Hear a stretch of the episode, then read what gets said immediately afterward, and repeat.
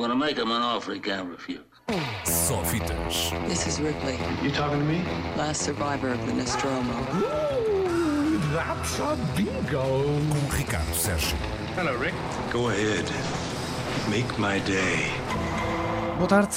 Quinta-feira, dia de estreias, algumas delas dignas de nos fazer abrandar o passo e olhar para o cartaz. É o caso da Primeira Vaca da América, filme de Kelly Reichardt, um western sobre os homens que levaram a primeira vaca para a América e os primeiros homens a roubar o leite da dita vaca para fazer biscoitos.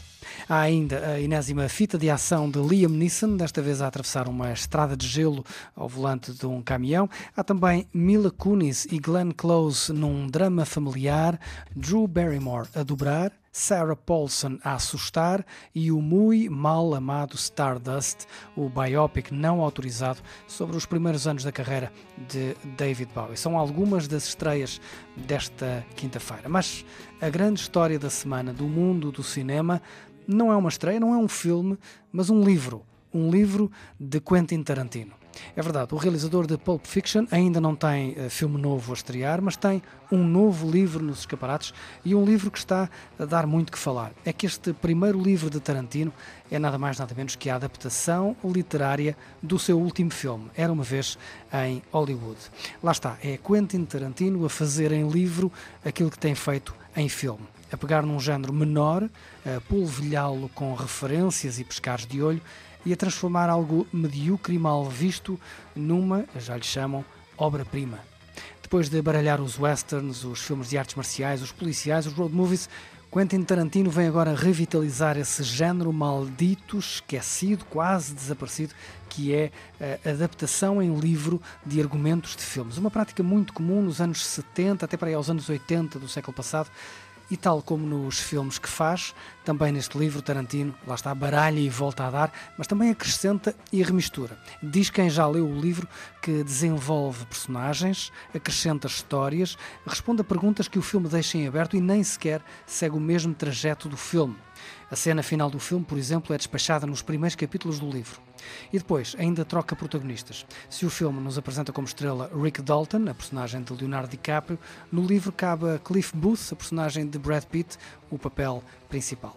Ora, o livro chegou às lojas esta semana, a crítica ficou rendida, o New York Times chama-lhe uma bebida saborosa, já o britânico Guardian diz que o livro é viciante.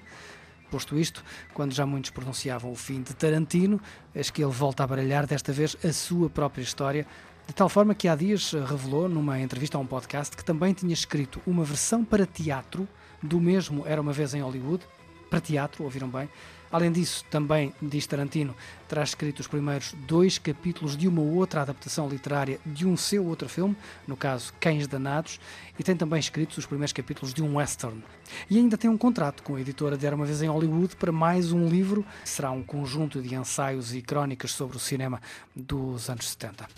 Enfim, quando tanta gente se perguntava qual será afinal o próximo filme do realizador Quentin Tarantino, o tal décimo filme que ele promete ser o seu último, junta-se agora mais gente a perguntar quando chegará o próximo livro do escritor Quentin Tarantino. É um homem muito atarefado, este Tarantino, mesmo quando não está a fazer filmes. He's my favorite of all my directors. He made Gidget. I was supposed to be in that. Tommy Laughlin got my part. But then he magnanimously waves it away. But that's okay. I like Tommy. He got me in the first big play I ever did. Really, Marvin asks. You've done a lot of theater? Not much, she says. I get bored doing the same shit again and again. Só fitas. This is Ripley, You talking to me? last survivor of the Nostromo. That's a bingo. Com Ricardo Sérgio. Hello, Rick. Go ahead. Make my day.